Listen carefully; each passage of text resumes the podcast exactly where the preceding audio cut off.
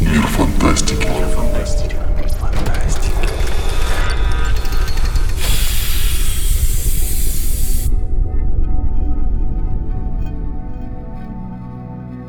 Всем привет! Э, В очередном выпуске подкаста «Мира фантастики». Весь январь проходит у нас под э, таким знаком и ожиданий от э, начавшегося года, с одной стороны, и с другой стороны, от подведения итогов года прошедшего.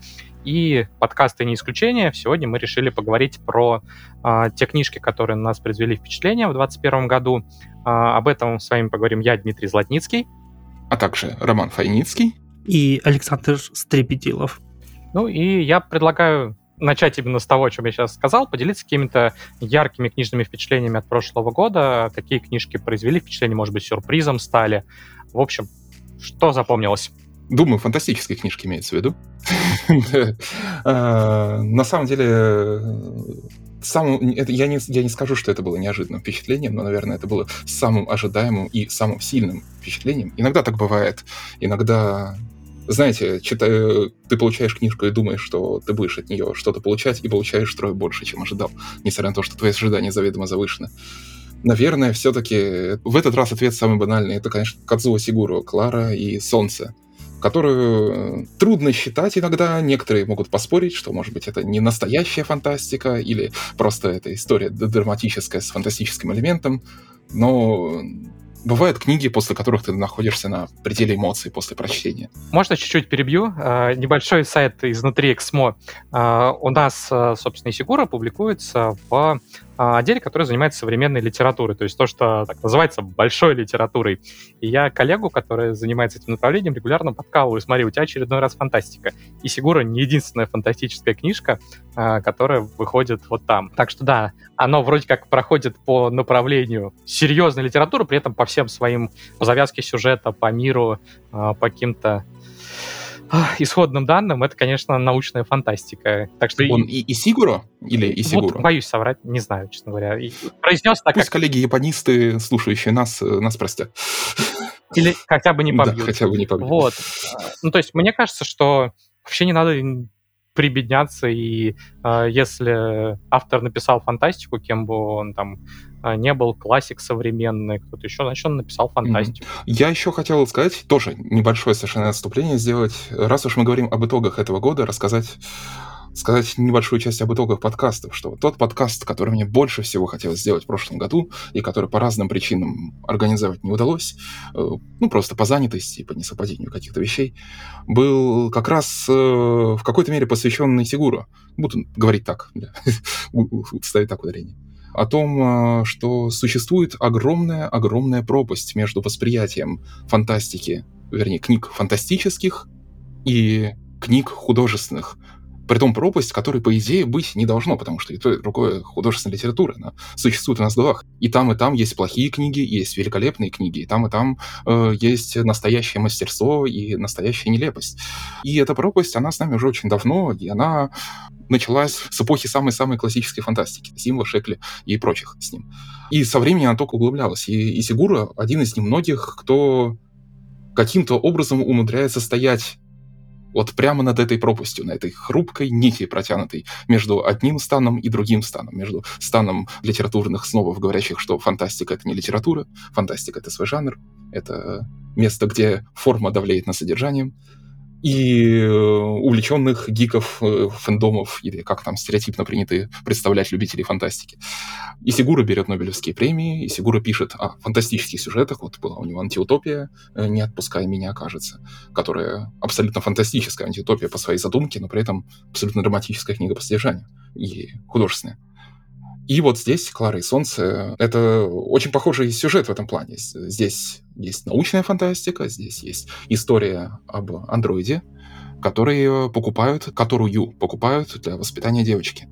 И она со временем начинает к этой девочке иметь привязанность, а потом понимает, что у мамы этой девочки на нее несколько очень специфические планы на этого андроида. Какие, естественно, раскрывать не буду.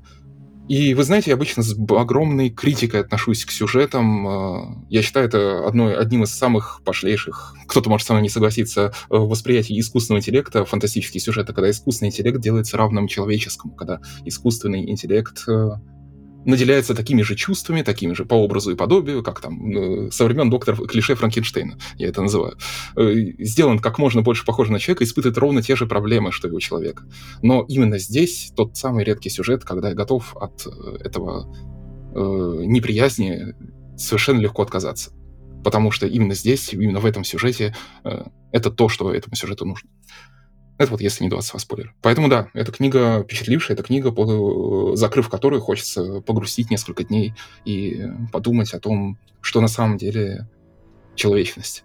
О вопросе, который до этого многократно задавали киберпанки, но который до сих пор становится только больше актуальным. Простите за долгий разговор. Просто очень сильно вызвавшая эмоции книга в этом году, наверное, наибольшая. Что ж у вас? У меня таких книг несколько.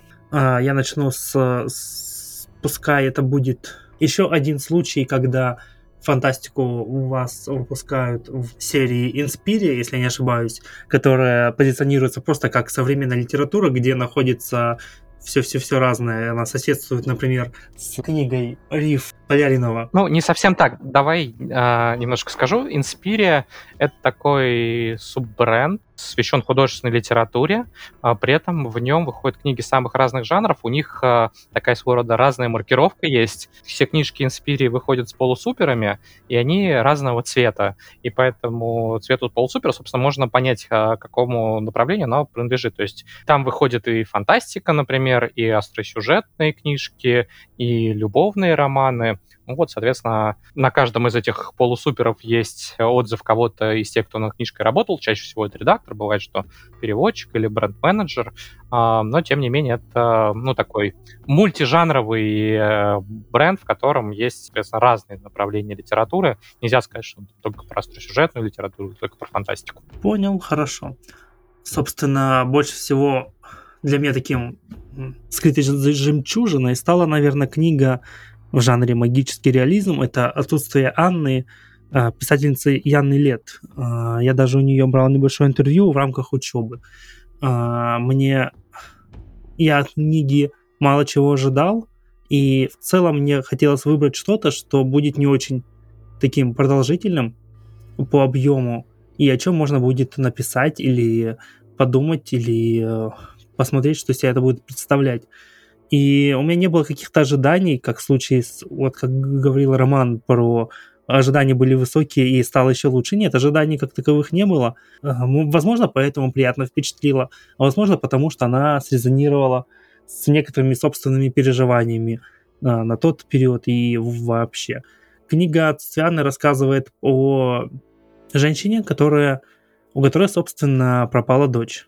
И она пытается сначала подавать заявление о пропаже, потом пытается искать ее среди э, друзей, родни, узнавать у одноклассников и так далее. Сама книга поделена, по сути, на две таких части, которые между собой крепко переплетаются.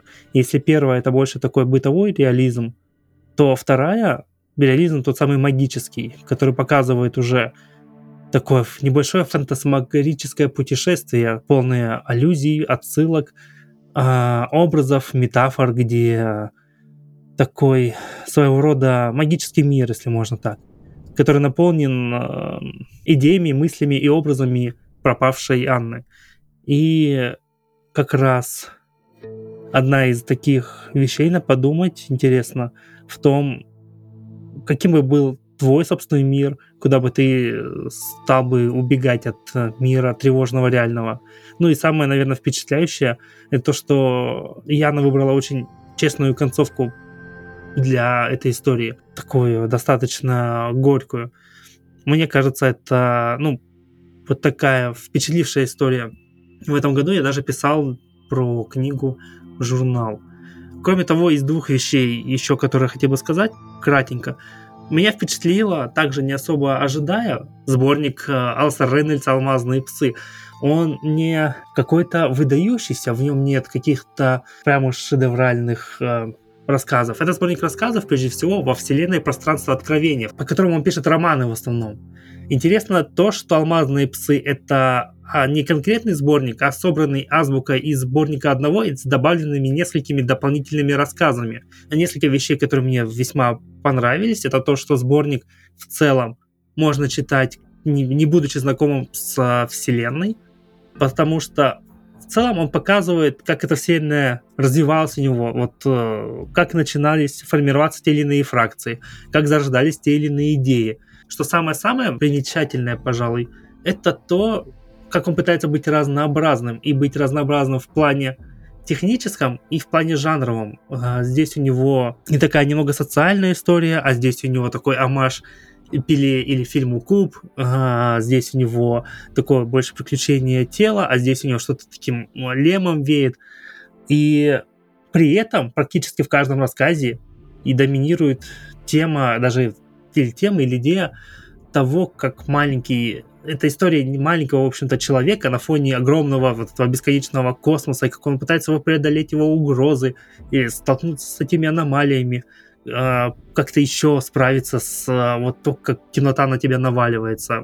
Это такая впечатляющая работа, с которой вот это фантастика, вот это вот э, sci-fi, это то, что хочется рекомендовать, и особенно тем людям, которые потеряли, можно сказать, там, не знаю, веру в НФ. Я уж не знаю, как это может случиться, mm-hmm. но тем не менее... Вот... Потеряли веру в премию Хьюга. Да, не, да, может быть, да. Слушай, мне правильно кажется, то есть я тоже его читал, мне тоже очень понравился этот сборник, и мне кажется, его в равной мере можно рекомендовать «Алмазных псов», э, как и первое произведение для... Я не читал «Пространство откровения», и мне показалось, мне сначала было сложно некоторые вещи въехать, Позднее, со второго, с третьего рассказа, я стал видеть эти линии, которые проходят между рассказами, как эти истории сочленителей разворачиваются, как эта фракция формируется, как эта идея трансгуманизма разворачивается и тому подобное. И все это, ну и в целом все супер. А еще очень классно некоторые рассказы между собой рифмуются, что события там одного позже откликаются спустя столетия в другом рассказе. И это тоже хорошая часть задумки именно как сборника. Вот. А третья вещь, наверное. Если ты еще что-то хочешь добавить? Э, да, я хотел просто про э, алмазный этот, что да, это, наверное, подтверждает мою мысль о том, что я это его читал после того, как э, прочитал уже все пространство откровений, кажется, все, что сейчас вышло. И он воспринимается отлично и как после вкусе, после всей этой истории, которая, в общем-то, завершена там уже. Выходят книжки вроде «Префекта», которые рассказывают более локальные истории, происходившие в этом мире, основной конфликт, ну, там уже вроде бы рассказывать и нечего. Да, мне показалось действительно, когда я читал, что эту историю можно рекомендовать как э, э, порог вхождения. А тебе я только могу рек- э, почитать, рекомендовать само пространство откровения, которое, по-моему, важнейший цикл, один из важнейших космических циклов последних лет. У меня есть амнибусы, возможно, когда-нибудь в плане. Я хотел добавить здесь еще именно про псов такой момент. Я читал в этом году э, у него «Черные паруса», это второй том э, вот цикла про сестер про Фуру, пиратов, да. да, космических пиратов, и первый том ну, собственно, в 20-м, 21-м оба тома прочитал. Ну, если бы, наверное, я не знал, я бы сказал, что это разные люди писали отчасти, потому что насколько он делает малый упор в какую-то, ну, типа вообще в цикле в этом про пиратов космических он никак не упирает на технологии. Там, mm-hmm. да, действительно, у него больше характера игра какая-то, приключения тело ну, это такого. больше космоопера, наверное. Да, ну, безусловно, но при этом он все еще старается там, держаться за подобие вот это вот научное, фантастическое, э, с этими парусами буквально, с этими описанием как это работает. Это тоже довольно интересно. Правда, второй том мне показался слабее, потому что первый прям местами через первый со страниц хватал тебя за грудки, и ты такой сидишь в шоке от происходящего, и он тебя не отпускает до конца очень динамично. А во втором томе будто бы он начал писать одну книгу, а в середине решил писать другую книгу. И они маленько вот эти две части чуть-чуть не стыкуются с собой, но это также я писал в тексте для Мирфа. И именно космооперный этот цикл на меня не произвел пока в такого впечатления, но, возможно, в следующем году, когда выйдет третий том, а, об этом возможно, о нем поговорю дополнительно. Ну и третья книга, которая у нас была, и она также есть в итогах, это, конечно, работа над ошибками Марины и Сергея Диченко. сказать, что в свое время Вита Ностра первый том произвел впечатление, это ничего не сказать. Я прочитал его, кажется, за ночь, там, за вечер ночь или что-то такое. Я не мог отлипнуть, я не мог уснуть, я не мог э, нормально чувствовать, не знаю, сложно это сказать. Конечно, он меня шокировал, как и многих других читателей, судя по отзывам и судя по тому, с кем я общался и кому я рекомендовал книгу. И, конечно, хотелось увидеть продолжение, потому что первый том обрывался на полусловие, потому что было интересно, как из этой точки можно выкрутить, что из этой точки можно выкрутить. Они выкрутили. Попробую сформулировать следующим образом. Мы все знаем продолжения, которые бывают там высосаны из пальца, особенно спустя годы. Почему бы не вернуться к одному из самых успешных романов и написать там продолжение, в том числе для коммерческих целей с одной стороны. С другой стороны, я не могу такого сказать про эту книгу, потому что продолжение стилистически, с приемами, а, читается вот, ну, практически вровень. И то, что можно полюбить в первом томе, есть во втором. Есть эта глубина персонажа, есть этот психологизм, есть эти вычурные, вычурный вуз, в котором студенты э, вглядываются в пространство, во время, в себя, в мир, в, во вселенную, пытаются прозвучать. Но при этом некоторые идеи, которые там идут, мне кажется, даже, наверное, не простоватыми, а одна из доминирующих тем — это тема любви, что любовь сильнее страха, и, ну, да, мы с этим согласны, но, может быть, а может быть, что-то еще, а может быть, как-то еще. Мне очень полюбилась, например, идея того, как эти необычные студенты поступают на первый курс, как они сталкиваются с не пойми чем, как они общаются со старшекурсниками, которые ходят изменившиеся от учебы. А вот этого быта студенческого в необычном нашем заведении сильно меньше. И мне вот этого тоже не хватало. А вместо этого у нас одна из линий посвящена страданиям Сашки по совершенно неожиданно появившемуся персонажу пилота, в которого она влюбилась. И это становится ее рычагом, чтобы ее манипулировать, причем достаточно просто. Что-то вызвало разочарование, что-то наоборот порадовало. И э, с этой неоднозначностью я уже там несколько месяцев не могу для себя решить, потому что есть вещи, ну как же так? А есть вещи, которые, да, это то, что я хотел. Слушай, ну я могу сказать, что, видимо, в этом году вышли две истории, которые были продолжениями давно-давно сделанных историй и которые напирали на силу любви. Ну, правда, ты вспоминаешь про матрицу, как я полагаю. Это, я думаю, отдельный, отдельный подкаст и все такое. Да, да, да. Отчасти может быть, может быть. Я забыл, тебе новая матрица понравилась? Скорее, да, особенно первая половина. Первая половина понравилась, сильно понравилась, дальше уже похуже впечатление было. Mm-hmm. Это тот случай, когда можно рисовать график зависимости. Вот такие мои три книги. Ну что же, Дмитрий, да, а что у вас вот самым-самым... Ну, я тут э, первое, что назову, совпаду, опять же, с э, итогами мира фантастики. Джо Аберкромби для меня, безусловно, не только фэнтези, но и вообще книжка года «Мудрость толпы», окончание его трилогии. Э, я ее прочитал за поем, когда прислали только рукопись, э, где-то это было, э, ну, почти год назад, вот я, по-моему, как раз с э, новогодних каникул э, вышел тогда, попросил, спросил у международного отдела, нету ли еще текста, и прислали, и, собственно, прочитал запоем за пару дней. А, Аберкромби уже показывал, что умеет мастерски заканчивать истории. Тут, в общем, снова не ударил гайс лицом. А, очень эмоционально, очень драматично и местами грустно, при этом с заделом на то, чтобы потенциально можно было вернуться в этот мир, если Аберкромби этого захочет. А, Причем, мне кажется, что задел оставлен в таком очень интересном направлении. А, вот, кроме него, а, я бы отметил, он тоже достаточно ожидаемо, что я с огромным удовольствием почитал Гая Гаврила Кея, тоже в рукописи новый его роман, который выходит в мае на английском, и потом будет выходить и на русском.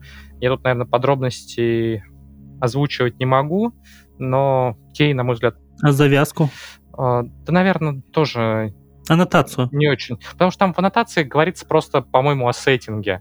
А, я вот боюсь сказать чего-то, чего нельзя. А, Хорошо. Но, скажем так, этот мир, который уже знаком читателям последних книжек Кея, не обойдется без встреч с знакомыми персонажами. Ну и главное, что, как обычно, у Кея это потрясающая история, вдохновленная реальными событиями, но при этом фэнтезийное берет за душу, не отпускает, очень эмоциональное. Кей, на мой взгляд, из современных авторов фэнтези, ну, один из самых э, блистательных. И мне было очень обидно, что он долгое время оставался в России как-то незамеченным и недооцененным.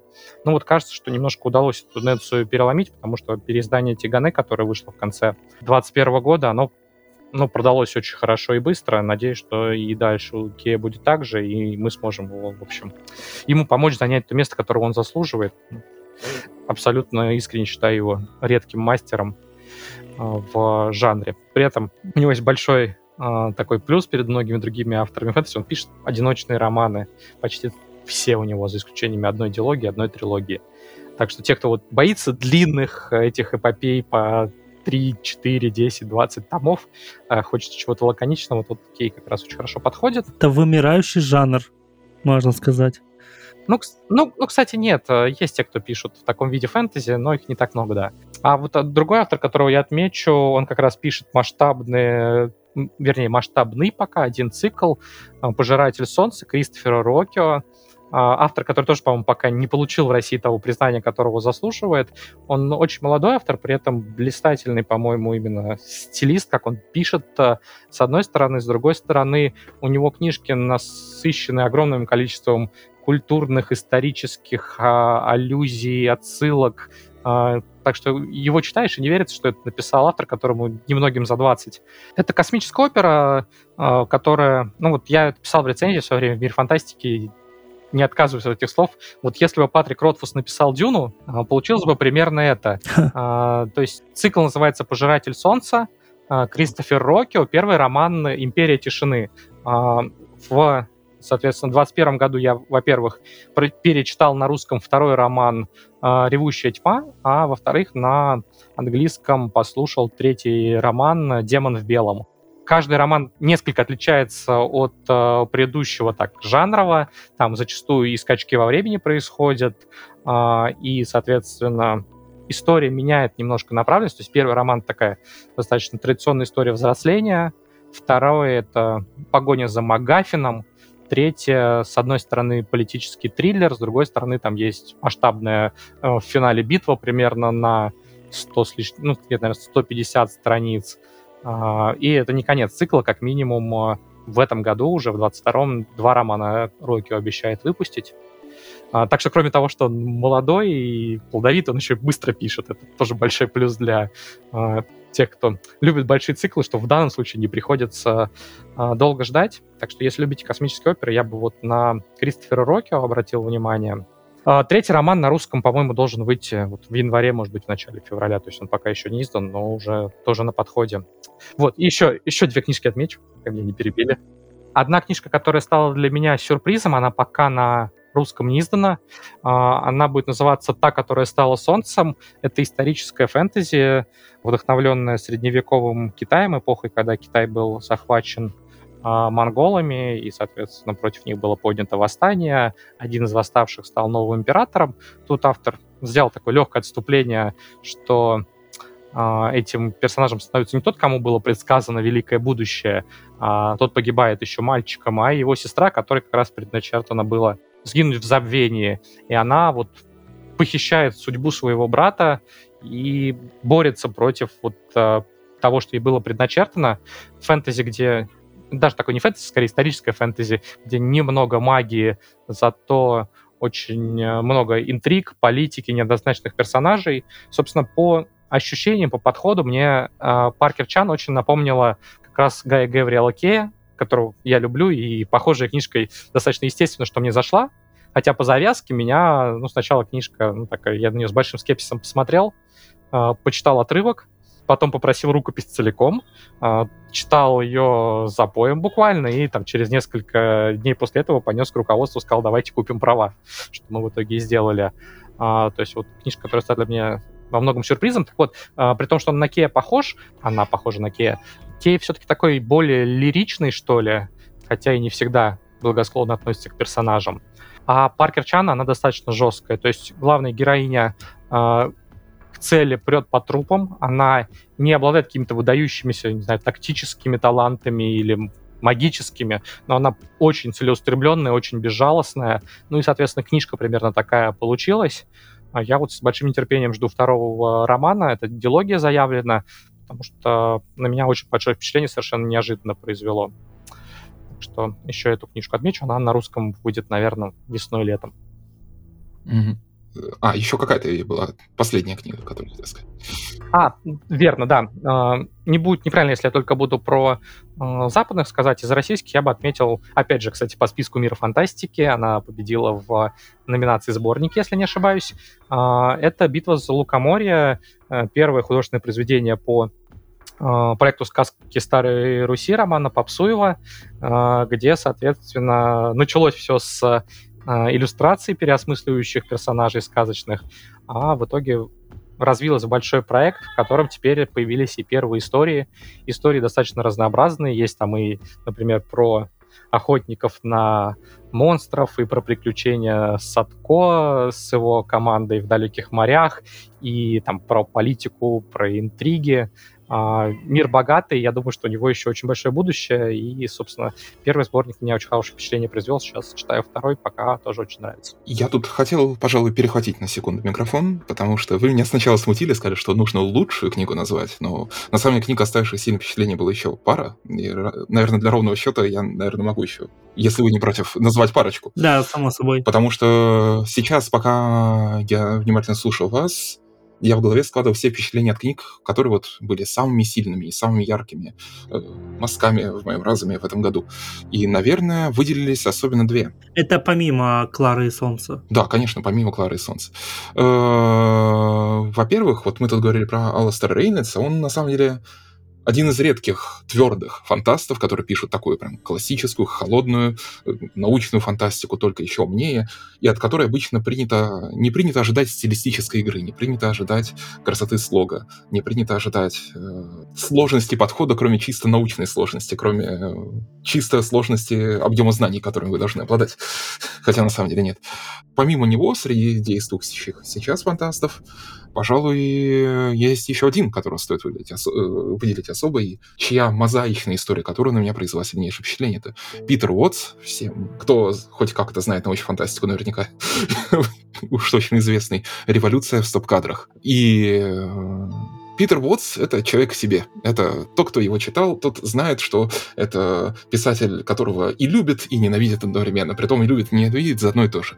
Э, За его бескомпромиссный подход к слогу, бескомпромиссный подход к детальности повествования, к научности повествования, его ложную слепоту не зря можно считать одной из главных книг э, нашего столетия, э, фантастических, Э, если не самой главной научной фантастикой. И в этот раз он подарил нам историю, которую, мне кажется, одной из лучших историй о корабле поколений со времен со времен Хайнлена, со времен его, э, как она называется, «Пасынки Вселенной»? Да, «Пасынка Вселенной».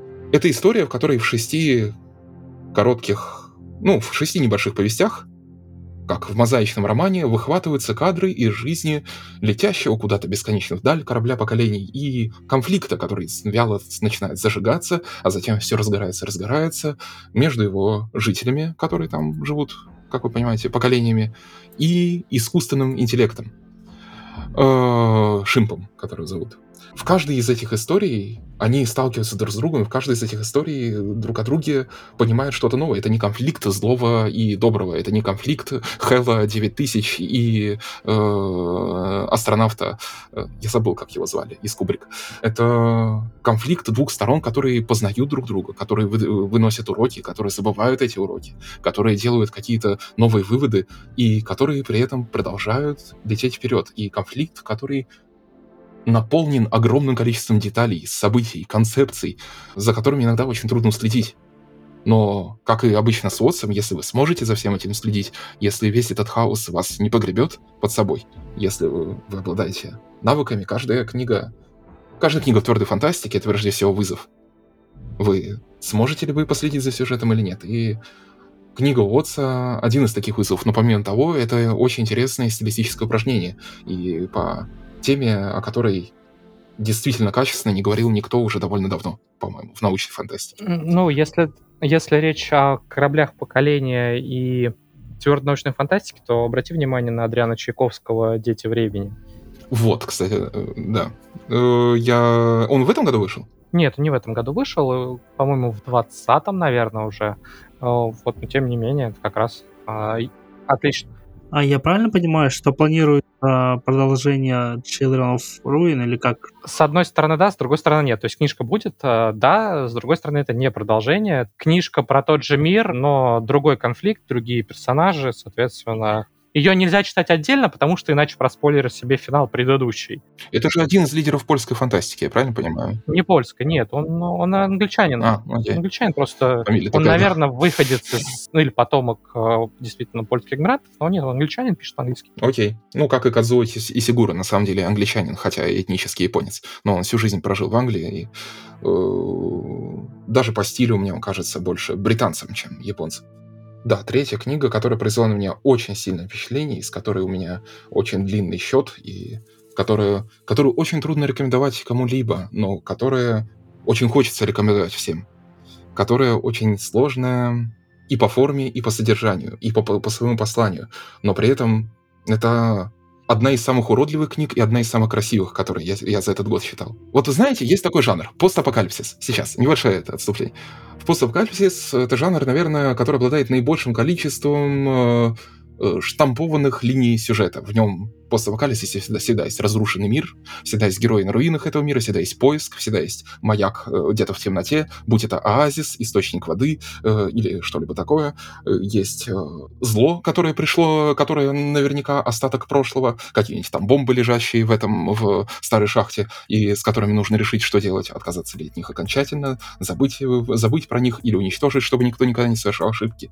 Есть вот это э, одержимость коррумпированным знанием. Все это кирпичики. Они создают сюжет, который создает жанр постапокалипсиса, и от которых он зависит очень сильно. По-моему, это один из самых вот самых заштампованных жанров нашего этого. Заштампованных не потому, что он плохой, а потому что, ну, так, так уж вышла такая структура у жанра. Вы можете мной поспорить. И есть книга, которая берет эти кирпичики, разбивает их в кашу, раскалывает их на кучу-кучу маленьких частиц, заливает их химическим реагентом, светящимся, э, светящимся всеми красками этого мира, и делает из них сюрреалистичную мозаику. Вандермеер. Это книга Джеффа Вандермеера, да. «Странная птица и мертвые астронавты». Это книга, к которой я до сих пор не знаю, как относиться. Это книга, которая погрузила меня в состояние транса. И это книга из двух историй в одной из которых Джефф Вандермеер, он, может быть, многим из наших слушателей известен по роману «Аннигиляция», который еще был снят. Достаточно хорошая организа- э, экранизация, очень недооцененная, на мой вкус. От Алекса Гарланда. Да, от Алекса Гарланда. Хороший фильм. Который, мне кажется, замечательный, даже с учетом того, что Гарланд церемониально, э, демонстративно не читал э, все остальные книги цикла, кроме первой, и решил на основе первой создать полную историю. Что если всем читавшим три книги цикла может показаться полной дичью, но при этом история получилась очень хорошей. И как раз именно для кино хороший. Насколько я понимаю, мертвые, прости, что перебил, насколько я понимаю, мертвые птицы... Э, Странная птица. Вообще, да. Странная птица, да. Этот сборник, его действие разворачивается во вселенной Борна. Да, верно. Mm, верно, верно. Ну, да. можно э, но, наверное, их стоит воспринять как отдельную историю, э, как отдельную историю, потому что, мне кажется, эти две истории связаны в одну. Они имеют общих героев, они вроде бы прямо никак не связаны, но они повествуют об одном и том же нарративе. В первой истории это история классическая о беглеце, о человеке, который пытается найти э, свое, вернее, о существе, о герое, который пытается найти свое место в этом мире. Но только это не человек, а генетически модифицированное животное, которое летит, вырвалось из своей лаборатории и летит куда-то, где, кажется, находится его дом. По пути оно проходит все трагедии этого мира, оно проходит, оно видит весь ужас и видит его своими глазами, оно никак его не интерпретирует. Проходит через все испытания этого мира, как обычно, постапокалиптической истории. Но за счет того, что это некое устройство, в которое заложена часть человеческой души, оно воспринимает их очень специфично, и мы не все понимаем из того, что оно видит, не на все реагируем так, как оно на это реагирует. Но все, что мы понимаем, это его бесконечную боль и его переживания и его ожидания и сомнения по поводу того места, в котором оно в итоге окажется. Это существо. Это самая странная птица. Вторая история — это вроде бы классическая история о противостоянии злой всепоглощающей силы из прошлого и трех героев из ниоткуда, которые хотят эту силу из прошлого, которая была косвенно причиной этого странного апокалипсиса, которые пытаются ее прекратить, э, ее уничтожить, эту силу. Ну или хотя бы свести на нет, перестать, потому что эта сила до сих пор процветает сейчас. В этой истории есть как дьявол кроется в деталях, потому что, во-первых, они этой силе противостоят во всех версиях этой реальности, и в некоторых версиях они давно провалились, ну, в некоторых версиях они подошли к успеху, но им нужно победить хотя бы в одной из этих версий. При этом на все эти истории накладывается множество других, более малых, некоторые из которых более-менее понятны. Там история геномодифицированном лисе, который тоже сбежал из этой лаборатории и стал начальником своего племени, этих лисов-телепатов. Некоторые истории гораздо хаотичны. Это странная фантастика от слова «странно». Не все из этих историй вы поймете, не все из этих историй вы поймете, какое имеет отношение к общему сюжету, но все они повествуют об одном и том же нарративе, о том, как мы, люди, изменяем природу до той степени, что природа не, не понимает уже сама, насколько она природа, а насколько она человек. И что природа это в какой-то момент начинает реагировать и на нас, и начинает изменять нас в ответ. Наверное, если бы меня спросили, о чем эта книга в первую очередь, то я бы сказал об экологии, о том, как э, об апокалипсисе в котором люди нашли тысячу разных новых способов навредить природе, не просто разлив нефти или что, а уже какие-то крайне сложные генетические неконтролируемые эксперименты с неконтролируемым размножением и крайне сложные изменения реальности, и которые навредили природе настолько, что она стала играть по правилам людей. И этот танец людей и вот этой вот измененной природы и не природы – это, наверное, главное, что есть в этой книге. И в какой-то момент ты понимаешь, что наблюдаешь не за сюжетом конкретным, не за конкретной мыслью, а за самим танцем. Танцем слов, танцем мыслей, танцем образов, в первую очередь, потому что образы для, странной фанта... для новой странной фантастики — это, наверное, главное. И я искренне рекомендую эту книгу, и не рекомендую ее. Э, читайте, и вы ее возненавидите, и вам она понравится. Так что «Мертвые астронавты», стран, «Странная птица», «Мертвые астронавты», Джефф Вандермир. Я тут хотел разве что чуть-чуть вклиниться и добавить, что в 2019 году были новости о том, что AMC хочет заказать э, сериал по Борну, и, э, насколько я помню, с тех пор не было особо подвижек, но тем не менее, а, они купили права, и пока непонятно с пандемией, насколько это все продвинулось, но, как я понимаю, они хотят использовать сеттинг в целом Борна и про и, и, и книгу первую, и в том числе и, и тут идет упоминание мертвых астронавтов, которые будут рассказывать про конфликт с этой компанией. Угу. Возможно, они ждут, пока в связи с пандемией появится настоящий Борн, настоящая компания, и можно будет снять просто документалку. Я, да, боюсь, что... Я боюсь, что там целая очередь будет. Чур я в роли этого гигантского болотного осьминога. Хорошо. Э, ты передашь, я понимаю очень я сложно отношусь к таким новостям, потому что я за это время, надеюсь, мы запишем еще подкаст про сериал этого года, я как-то начал приходить к пониманию, что чем проще изначально книги для вдохновения, вот истории вроде Гарланда и Аннигиляции, они встречаются э, исключительно редко, это скорее исключение из правил что, возможно, экранизациям стоит браться за максимально простые произведения, и пытаться их усложнять, а не браться за сложные произведения, пытаться их упрощать. Потому что второе получается у них не очень ловко. А с первым вроде бы выходит нормально. Мне кажется, что это вообще отдельно. На экранизации э, фантастики это будет отдельный, я думаю, разговор. В целом, возможно, какие-то из прочитанных нами за этот год книг вообще в будущем могут лечь в основу своих там сериалов. Я бы, допустим, с удовольствием посмотрел сериал по первой книжке по Вита Ностра Диченко, например. И мне кажется, это было бы интересно не с точки зрения там какой-то магии или чего-то еще, а как бы это стали бы они переносить подобно шокирующие сцены или нет. Ну, кстати, об экранизациях. У нас же вышло два давно ожидаемых продолжения в прошлом году. Наша великая любимая экспансия.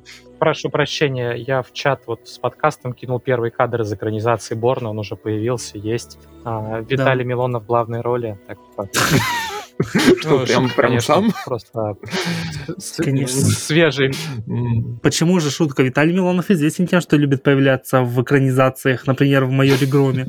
Так что я не исключал бы его роли. Так, стоп, это же не шутка, это реально кадр из... Это реальный кадр, но шутка, что это из экранизации. А, да, да, да, я понял. Ну вот. Это было бы очень вердово, мне кажется. Стоило бы это оставить загадкой, и пусть Роман гадает дальше. Неужели, неужели не видно, что это сериал в сторис формате? Возможно, мы приложим этот кадр нашим уважаемым слушателям, потому что это... Или вырежем. Вот. Да, конечно. Вандермеер бы одобрил. Вандермеер только за, за смешение стилей. Я хотел бы сейчас затронуть небольшой такой момент и рассказать чуть-чуть про итоги читательские. У нас в группе ВКонтакте проходили а, проходило голосование, и мне кажется просто интересно зафиксировать несколько вещей по этому поводу. Голосование было в двух этапах. В первом я просил э, всех читателей, подписчиков писать э, то, что может попасть в шорт-лист по количеству лайков. А во втором этапе уже голосование ну, при помощи опроса. И само собой, это не претендует там, на вселенскую объективность и тоже говорит больше о популярности той или иной книги. И в целом интересно увидеть, как это распределяется, потому что и на что обращают внимание. И я просто хотел тут тоже сказать, что Вандермир даже попал в топ-10 в короткий список и даже не на последнем месте. А, Что, что, мне кажется, довольно интересно. Голосовать можно было, выбирать несколько вариантов. Это создает маленькую коллизию в голосовании, в распределении голосов, но тем не менее. Под группой ты имеешь в Вот. виду группу фанзона, верно? В группе ВКонтакте в, в Мира Фантастики. Я проводил голосование и по русскоязычной фантастике, и по переводной. И сейчас могу там несколько мест озвучить, потому что если читатели, слушатели не видели наши итоги года, могли и пропустить. И мне кажется, просто занятным их озвучить. А, На первом месте э, Брэндон Сандерсон с ритмом войны в двух томах очень э, громко, очень э, дерзко, хорошо шагает вперед. За ним э, Джо Аберкромби. То есть к, чет- к четвертому тому там наконец сюжет начал двигаться, он начал двигаться с первого тома. потому что нет, в первых нет, трех он там Ты меня, как не, улитка полз, ты так, меня не зас- еле-еле. ты меня не заставишь записывать второй подкаст про Сандерсона. Потом, а потом а, будет третий и четвертый, и мы выпустим подкаст в 10 выпусках, и каждый будет посвящен книге. Но это было бы слишком утопично. Мне кажется, что на самом деле а, с первыми двумя книгами такой популярности, кстати, не было. Потому что, кажется, проводил тогда голосование, и оно было, он был менее заметным. И это интересно. Дальше идет Джо Аберкромби с мудростью толпы. Затем на третьем месте Иерусалим Алана Мура. И э, хотелось бы верить, что 131 голос отдавших читателей, что отдали голос, прошли весь этот Талмуд, потому что я не брался за него, и местами меня даже пугает. И зная манеру стиль Алана Мура, это чтиво, через которое ты будешь продираться, и через которое тебе может понравиться, а может ужаснуть, а может сделать то и другое одновременно. Примерно как ты описываешь Вандермеера. Затем идет третья книга Ребекки Куанг «Пылающий бог». Она завершает трилогию, и в следующем году уже на английском мы ждем ее новый роман, который будет посвящен... В этом году. В этом году. Ох, прошу Это прощения. Прошу прощения, мне все... Ну да, в августе выходит книжка Если я не ошибаюсь, она в духе Дарк Академии такой, которая будет переосмысливать жанр. Ну, она это сравнивает сама, по-моему, с тайной историей Доннета Арт и э, мистером Норреллом и Джонатаном Стрэнджем Сюзанны Кларк. Мне кажется, это не совсем ее уровень, но мне, в принципе, не очень нравится. Ребекка Ну, Кванг, это мое ну, личное мнение. Конечно, она гораздо лучше Сюзанны Кларк, это факт. Ну, конечно. Из впечатлений прошлого года, кстати, Пиранези Сюзанны Кларк мне очень понравился. А, Я Да. тоже нач- хотел начать с нее. но- Лишний раз хочется ее помянуть просто. А Извините. следующий идет э, упомянутый тобой другой роман э, Исигура, Клары Солнца. Тоже его вспоминали. А затем Кристофер Руокио с «Царевущей тьмой». И тоже прокралась в топ-10 читателей. В конце списка расположился Джефф Андермейер, сборник «Странная птица. Мертвые астронавты». Затем сборник Лаферти «Дни любви и смерти», которые были у нас в, в итогах. И это одна из книг, до которых я чертовски хочу добраться, потому каждый раз что-то стоит на пути, и я уже хочу это сделать несколько месяцев, и мне маленько грустно, что так, э, что пришлось отложить на этот год. А завершает список на десятом месте Роман Люказо. Я могу ошибиться, если поправьте меня, пожалуйста. Лаций Мир Наэмов. Он, наверное, Люказо, потому что он француз. Франция. точно, да. Я хотел вас спросить, кстати, а кто-то его из вас читал, что он у меня как раз в очереди на прочтение, но я к своему стыду еще не увидел. Страничек 100 прочитал и отложил. Он не то, чтобы мне прям сильно не понравился, но и не зацепил. Ну, то есть я, может быть, к нему вернусь, но не уверен. Хорошо, а Дмитрий, может, вы читали? Я не читал. Э, Я хотел спросить, кстати, насчет этого момента. У меня давно теплится мысль, что мы, как э, русскоязычная аудитория фантастики, мы находимся в большом, больших заложниках по очень многим причинам, хотя бы потому, что там больше это пишет, больших заложниках у англосферы, у американского рынка фантастики. И к нам приходит не что-то из Франции, Италии, Германии напрямую, а что-то, что продалось там. Это не Да, так. Я хотел спросить Нет, это. Ну, не не, так. скажи. Мгм. Если кратко, то это не так, особенно в последние годы, на мой взгляд. Пусть не самого глубоко, там, я не работаю в издательстве, не могу точно сказать цифры или что-то вроде того, но по моим ощущениям, по названиям и авторам, которых я вижу, начиная от того, как Фанзон и СТ берут польских авторов, как э, Фанзон издает китайских авторов, как э, ведут, э, вот есть Франция, есть, э, господи, скандинавская писательница была... Сири Петерсон. Да, да, да, начиная. Что еще? Э, Господи, румынский автор. В этом году я не добрался до книги. Ардалян. До Арделяна, потому Мгм. что, ну, также в планах, также очень хочется посмотреть то, что, как говорила Наталья Стоянова, переводившая книгу, что некоторые сцены она переводила практически там, чуть ли не в перчатках. Настолько это было омерзительно. Я просто хотел добавить, что дело не в том, что там в книге какие-то мерзкие сцены, ой, дайте мне две таких. Нет, потому что там еще интересный сеттинг, и плюс ко всему мы не каждый там день видим темное фэнтези, в котором используются предания, мифы, фольклор румынский. Скажу тогда несколько по поводу того, англоязычного, не англоязычного. А, тут есть и правда, и неправда. С одной стороны, действительно, а, там часть авторов приходит а, вообще к переводам, в том числе и на русский, через успех на Западе. Так было с Люци Синем, которого заметили после того, как он на английском выстрелил. И э, так с некоторыми другими авторами происходит. А, Но в целом англоязычный рынок для переводной фантастики достаточно закрытый. А, У них очень много своих авторов, англичан, американцев. Если вдруг не хватает, есть канадцы, австралийцы. Поэтому в целом для авторов а, не англоязычных туда пробиться сложно. А, Тот же Сапковский, например, хотя казалось бы суперзвезда, он а, по-настоящему на английском блеснул благодаря успеху игр.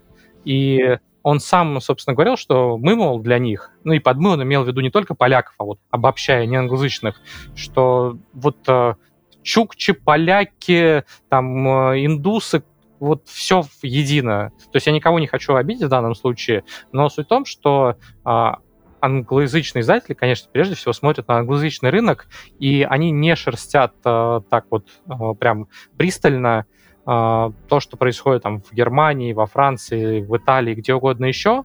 Если что-то добирается до англоязычного рынка, то чаще всего это либо автор, который пишет на английском, будучи, например, там, финном, как э, Ханну Рейниеме, он фин, пишет по-английски. Или можно вспомнить э, недавнего лауреата э, Хьюга, м, нашу башню из э, грязи и палок. Она не лауреат, она А, была кандидат. номинант, Номинант, да. номинантом на Небулу. А, не было. А, в шорт-лист вошла. Извини. А, да, там, там автор русский, но Мгм. пишет, соответственно, по-английски. Мгм. А, поэтому а, достаточно много авторов вот там, французских, немецких, польских, которые сейчас добираются до России, они именно найдены редакторами в этих конкретных странах. А, это чуть сложнее для редактора, потому что понятно, что людей, которые владеют там условно румынским, чуть поменьше, чем те, кто владеют английским и могут залезть там, условно говоря, на там, Amazon, посмотреть их топы продаж, посмотреть их каталоги, гораздо проще, чем посмотреть там, каталоги а, румынские, узнать, что в Румынии хорошо продается, или посмотреть, что хорошо продается в Китае или Японии, но просто в силу а, языкового барьера. Тем не менее, вот достаточно много вещей из а, там, Европы, например, или из Азии, они набираются у нас все-таки напрямую, а не транзитом Из Азии в том числе. рынки. А, ну, из Азии... Ну, мы не говорим о дешевых минимум. китайских романах э, или манге. Ну, это, насколько я могу судить, да, в том числе. Я, я здесь в данном случае даже не только про фантастику, но азиатские книжки, по-моему, тоже местами происходит это mm. а, напрямую. Ну, я рад, что у нас много редакторов, которые знают польский. Это, польская фантастика для меня стала целым открытием в этом году. С польской фантастика такая история. Во-первых, э, э, есть как раз э, Володя Пузи, который много и мир фантастики пишет, который mm-hmm. хорошо в этом рынке разбирается, читает по-польски, он выступает агентом как раз многих польских авторов. Ну, то есть есть такой своего рода энтузиаст, евангелист, который двигает это в издательство сначала, а потом уже мы это двигаем дальше. Плюс, ну, по моим ощущениям, в Польше богатая, в принципе, традиция фантастики, фэнтези, э, достаточно сильное поколение вот 21 века, которое появилось не обязательно за последние годы, но вот за последние десятилетия. Плюс э, поляки, ну, как-то ментально, что ли, нам во многом близки. И вот там говорилось между делом по поводу Хьюга, а, что многие сейчас там, ей не доверяют из-за того, что туда попадают книжки, ну, там, с актуальной для англоязычного фандома повесткой, которая многим российским читателям, наверное, не близка и, наоборот, скорее какое-то отторжение вызывает. А поляки пишут, в принципе, фантастику, которая примерно на одной волне с э, русскоязычными читателями, поэтому, я думаю, еще она хорошо в России заходит. Я про Хьюга хотел сказать, что вот для меня, например, проблема совершенно не в этом слое, который вы сказали. Для меня проблема в Хьюго в последнее время, ну вот, допустим, дали они Марти Уэллс э, Хьюга, которая, в общем-то, замечательная развлекательная литература, но это не, не очень сложная развлекательная литература. Я сравниваю Уэллс вот с последним Уотсом, и я, честно говоря, не вижу, где, что она может э, противостоять ему. Я вижу, в общем, достаточно простой мир созданный, и я вижу увлекательные приключения в этом мире. Приятно почитать и забыть про этого андроида. Приятно почитать, я ее рекомендую всякому, эти книги, но... Тут была э, в, именно в начале фразы ключевая ошибка. Э, они дали там нету каких-то они в случае с Хьюго, которые бы давали. Хьюго дается по результатам читательского голосования. Читатели, которые зарегистрированы участники конвента WorldCon. А обычно их, э, ну там, сейчас, наверное, чуть поменьше, учитывая ковидное время. В хорошие времена их порядка 10 тысяч. Понятно, что голосуют не все. Голосуют э, больше всего, конечно, за роман. Обычно, по-моему, это там полторы-две тысячи человек. Явка не очень большая.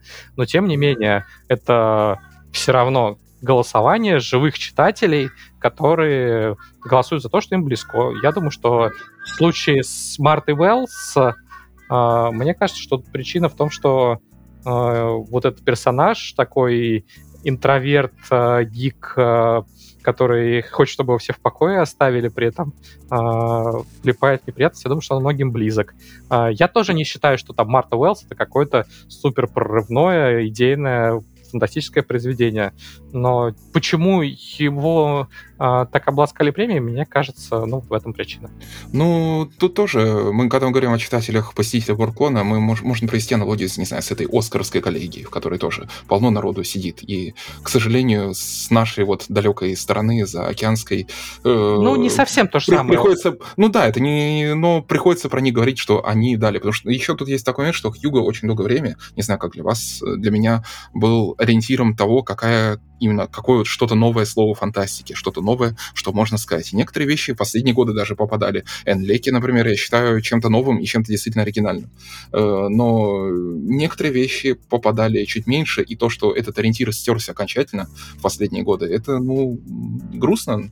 Или это говорит больше о том, как ты стал воспринимать фантастику и отделять то, что подходит тебе, то, что тебе не подходит. Справедливо. Мне кажется, это тоже играет. Справедливо. Я хочу закончить э, потихоньку наш подкаст небольшим последним топ-10 э, среди русскоязычной фантастики и пару вещей тоже сказать по этому поводу, потому что э, каждый раз на самом деле за этим списком интересно наблюдать. И в том году, в позатом году, в прошлый раз, а, были интересные имена, и часть у меня есть даже интересных имен, которых также не добрался. В первые там 2-3 места, я думаю, тут даже что-то комментировать не нужно. Это Алексей Пехов, «Откущий мрак», это Павел Корнев, «Резонанс», и Сергей Лукьяненко «Семь дней до Мегида». Ну, кстати, то, что Корнев вышел Лукьяненко, мне кажется, немножко все-таки удивительно. А, отчасти это может быть связано с тем, что много поклонников э, ну, конкретных авторов. Консолидировались в чатике. Ну, не в, не, не в чатике, речь про читательское голосование. Не, и, и набежали вот. на мир фантастики голосовать. Может быть так. К этому. Ну, может быть так. Ну, примерно да. так, наверняка, а, да. Но в целом, да, это довольно интересно. Я думаю, что если этот пост с голосованием заметили бы, скажем, авторы, э, читатели э, Автор Today, там были бы другие имена. К сожалению, прям э, такую выборку мы не можем сделать пока что с таким уровнем исследования, но тем не менее то, которое есть, это уже интересные вещи. В топ попали две книги э, Олди на четвертом и седьмом месте Карп и Дракон и Золотой Лук. Интересно, что Карп и Дракон — это не книга Дракон и Карп, которая называется почти так же, которую можно спутать, и у меня один раз так случилось. На пятом месте пост Дмитрия Глуховского, на шестом Евгения Сафонова оказалась с «Кукольной королевой». А, я читал, и мне вещь, весь цикл такой, который перетекает от сказки к темному фэнтези показался довольно любопытным и к концу увлекательным, что оторваться сложно. На восьмом то упомянутая Димой антология битвы за Лукоморье. И э, пусть там не очень большой процент, но мне кажется, что ты прав в том, как людям интересны истории, которые сейчас получаются в, в, в этой вселенной. На девятом продолжение Вита Ностра Диченко, и на десятом Пелевин, но не тот, Александр с покровом 17 вот такой неинтересный результат. А, может быть, кто-то из наших слушателей э, читает русскоязычное, э, русскоязычную фантастику, и мне кажется, что этот список, как и прошлый, как и другие русскоязычные, э, может показывать то, как бывает разной русскоязычная фантастика, потому что мне, к сожалению, все еще обидно видеть, как часто возникает предубеждение Думаю, что вы тоже с подобным, особенно в издательском деле, с этим сталкивались. Сколько авторов русскоязычных пишут под англоязычными именами, псевдонимами? Ну, тут к своему стыду я сам должен признаться, что крайне редко касаюсь русскоязычной фантастики. Возможно, именно из-за того, что обладаю очень большим предубеждением к ней и очень э, большими проблемами с фантастикой последних лет 20-30. Э, Но я понимаю, что это только моя проблема. Я понимаю, что как это, это очень сильно сужает кругозор.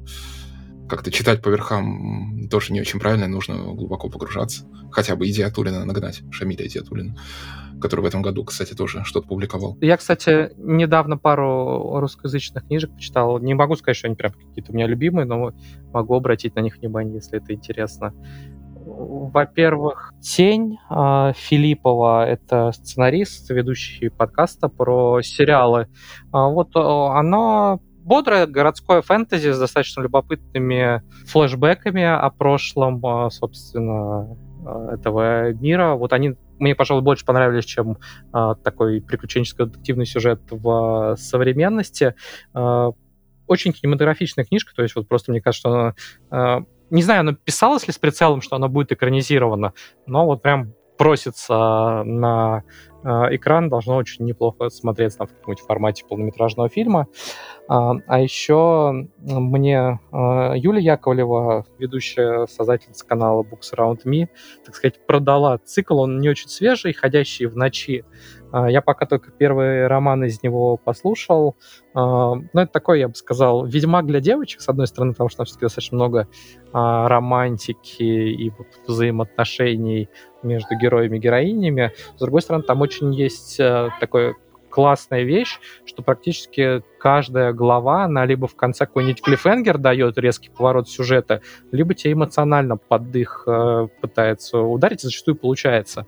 Э, и благодаря этому вот книжка прям держит в напряжении. Э, это начало трилогии, я два других романа пока не, не слушал, но собираюсь тоже до них э, добраться, так что а, вот их могу порекомендовать. Ну и а, я недавно перечитывал а, перед выходом экранизации «Красный на красном», в котором Этерна выходит. Вера все еще шикарно. На мой взгляд, лучшая фэнтези русскоязычная. Ну, я не ограничиваюсь первым томом, я очень цикл люблю в целом, и, собственно, я сейчас перечитывал уже и второй с огромным удовольствием. Учитывая, что, учитывая грядущую экранизацию, если не читали, сейчас самое время начать. А по поводу Идиатульна, лишь добавлю то, что у него выходило «Возвращение пионера» для букмейта, если я не ошибаюсь, а, как такой, типа, в пяти эпизодах а, с аудио и в книжном формате из последнего. Я хотел еще в качестве финала, в качестве самого последнего упомянуть одну вещь, которую не упомянуть, наверное, будет преступлением, потому что это важно, наверное, сказать и правильно на этой ноте завершать. Это книга, которая была издана в этом году, которая вошла в наш топ, и это авторский сборник года. И эта книга, если о чем-то она больше всего, так о прощании. Но о прощании не внутри самой книги, а о прощании с самим автором. Эта книга — сборник посмертных рассказов Терри Пратчета «Мерцание экрана». Пратчета с нами нет уже несколько лет, но он до сих пор в наших сердцах, в сердцах очень многих, мы его очень любим. Я думаю, большая часть тех, кто читал его, очень любит. Это человек, который стал классиком при жизни. И этот сборник, наверное, один из лучших способов не понять, почему он стал этим классиком, а понять, каким он был. Потому что в мерцании экрана приложены как классические рассказы Пратчета, как рассказы о плоском мире, как его там маленькие зарисовки, стихотворения даже ранние, 70-х годов, так и рассказы в сеттинге киберпанка, космической оперы, но вместе все они рисуют картину автора, который непрерывно работал и рос, и который всегда сохранял при этом свой вот этот уникальный характер и уникальный, оптимистичный, светлый взгляд на мир, за который мы его и полюбили. И если вам этого внутреннего света немного не, не хватает, особенно в этом году, в котором и в прошлом его было не так много, то сборник Пратчета «Мерцание экрана» — это лучший способ этот свет получить от человека, у которого его было, кажется, количество почти бесконечное. По крайней мере, для читателей. Нам уж неизвестно. Для себя самого было у него такое количество. Мне кажется, действительно красивое завершение. Ну и хочется, в принципе, пожелать, чтобы и те книжки, которые мы рекомендовали, и вообще те книги, которые вы читаете, они дарили вам вот какие-то яркие положительные эмоции, не оставляли вас равнодушными. Тут могу только присоединиться. Желаю всем нашим слушателям в этом году э, внутреннего света, откуда бы он ни брался. Всем спасибо. Всем до новых встреч. Всем пока. Пока-пока. Мир фантастики. Мир фантастики.